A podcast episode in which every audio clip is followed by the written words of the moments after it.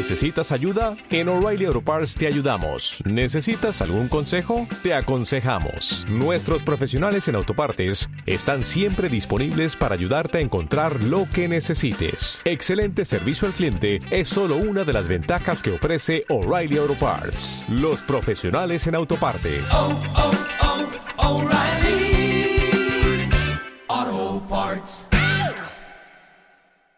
Nuevo Newcastle multimillonario ya prepara su primer fichaje galáctico. Os contamos todos los nominados para el Balón de Oro. Y esta es la perla que quiere fichar Jürgen Klopp para Liverpool. ¡Comenzamos!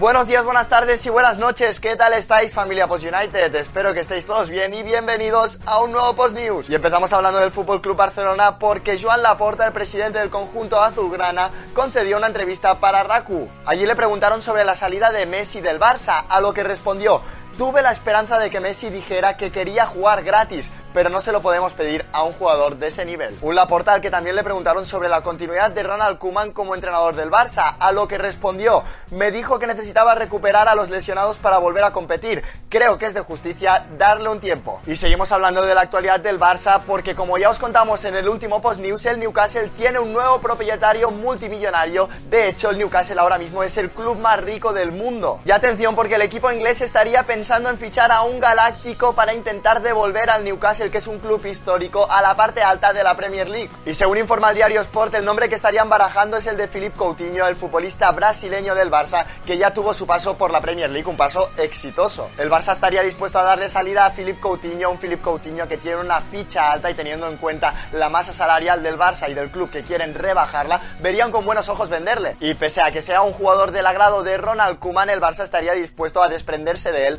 por unos 50 millones de euros, que es una cifra teniendo en cuenta la nueva situación del Newcastle más que asequible. Y también nos preguntamos, ¿creéis que sería un buen fichaje para el Newcastle, para su nuevo proyecto y también una buena venta para el Fútbol Club Barcelona? Deja vuestra opinión en comentarios, que os leemos. Y en relación a Newcastle, la pregunta del quiz de este post news es la siguiente.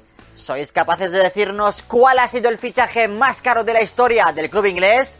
Dejad vuestras respuestas en los comentarios y como siempre, al final de este vídeo, os damos la respuesta. Y dejamos Barcelona para dirigirnos hacia Madrid para hablar sobre la actualidad de Den Hazard sobre sus molestias físicas. Y es que en el partido de Bélgica contra Francia en esas semifinales de la Nations League, Eden Hazard tuvo que ser sustituido debido a unos problemas musculares. Pero parece que hay buenas noticias para el conjunto madridista porque según los primeros informes médicos de la selección belga, Eden Hazard solo tuvo una sobrecarga muscular. Parece que es una lesión de leve importancia, eso sí, una vez Hazard vuelva a Madrid se pondrá a disposición de los médicos del club blanco para que le exploren y a ver hasta dónde llega esta lesión. Y en el Real Madrid que están cerca de recuperar efectivos para el próximo partido de Champions contra el Shakhtar el 19 de octubre. Buenas noticias para el conjunto blanco porque Bale pisó césped en la sesión de entrenamiento de este viernes en Valdebebas y también los dos laterales izquierdos lesionados, Mendy y Marcelo, se entrenaron ya con el grupo. Y seguimos en Madrid en este caso para hablar del Atlético de Madrid porque dos charrúas del conjunto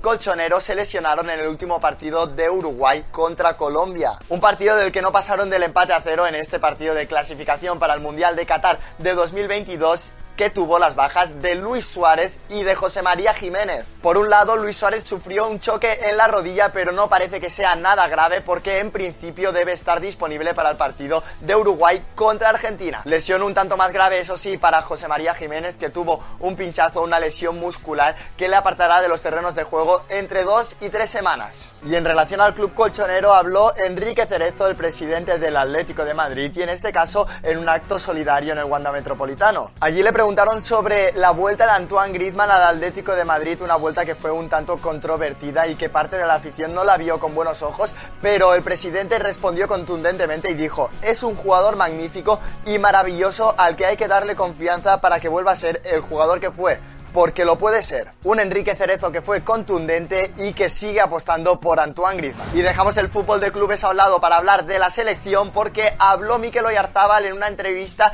después del entrenamiento previo a la final de la Nations League de España contra Francia que se disputará el domingo en San Siro. Un Mikel Oyarzabal que se mostró con ganas y ambición después de derrotar a Italia en esas semifinales de la Nations League y que aseguró, queremos repetir el partido de Italia y ganar este campeonato porque nos hace mucha ilusión. También dedicó buenas palabras para su rival, para Francia, pero se mostró optimista para esta final y dijo, Francia tiene grandes jugadores y sabemos el nivel que tienen, pero no tenemos miedo a nada. Y seguimos con una de las noticias más importantes de esta jornada de viernes porque salieron los nominados de la gala del Balón de Oro de France Football. Los 10 guardametas nominados al trofeo Yashin al mejor portero de este 2021 fueron Donnarumma, Ederson, Schmeichel, Mendy, Courtois Keylor Navas, Emi Martínez, Neuer, Oblak y Handanovic. Así que dos porteros de la liga nominados en el Atlético de Madrid, Oblak y en el Real Madrid, Thibaut Courtois. Más nominados en este caso para el trofeo Copa que premia al mejor jugador sub-21 fueron Bellingham, Gravenberg, Doku,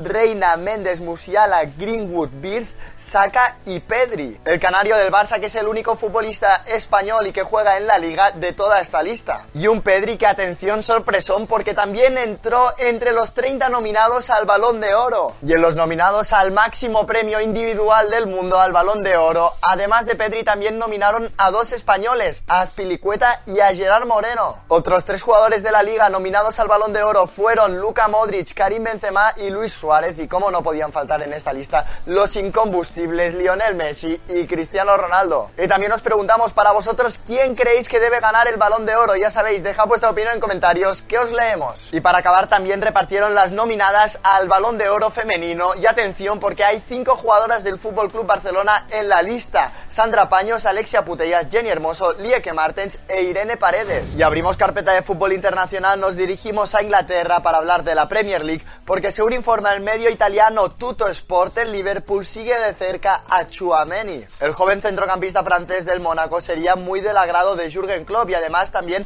habría atraído la atención de grandes clubes europeos como la Juve. De hecho, sin ir más lejos, Didier Deschamps en la última convocatoria de la selección francesa lo incluyó en la lista a un Chouameni debido a su gran rendimiento en la Ligue 1. Y el Liverpool habría visto a un futbolista de futuro muy interesante, además en una posición necesitada en el conjunto red desde que Wijnaldum fichó por el Paris Saint-Germain. Y nos vamos ahora hacia Italia porque según informa Le Corriere dello Sport, la Lazio se interesa en la situación de Kepa. La portería del conjunto italiano está bien cubierta a corto plazo con Pepe Reina, pero a sus 39 años la Lazio le está buscando un sustituto más a largo plazo. Y Sarri, el actual entrenador de la Lazio, conoce perfectamente a Kepa con el que coincidió en el Chelsea y por lo tanto estaría dispuesto a ficharle. Sin embargo, ese traspaso parece difícil que se pueda producir en el mercado de invierno en enero porque Mendy en esas fechas estará jugando la Copa África. Así que Kepa se adueñará de la portería del Chelsea sin el senegalés, pero eso sí, la Lazio seguirá interesado en su fichaje y lo intentará en el mercado de verano. Y siguiendo en Italia, el presidente de la Federación de Fútbol Italiana, Gabriele Gravina, confirmó el interés de grandes clubes europeos por Mancini. Sin embargo, aseguró que tiene un acuerdo con el actual seleccionador italiano para que se mantenga al cargo de la selección hasta 2026. Un Mancini que recordamos que ganó con la selección italiana la última Eurocopa disputada en esa final contra Inglaterra. Y la respuesta del quiz de este Post News de quién ha sido el fichaje más caro de la historia de Newcastle es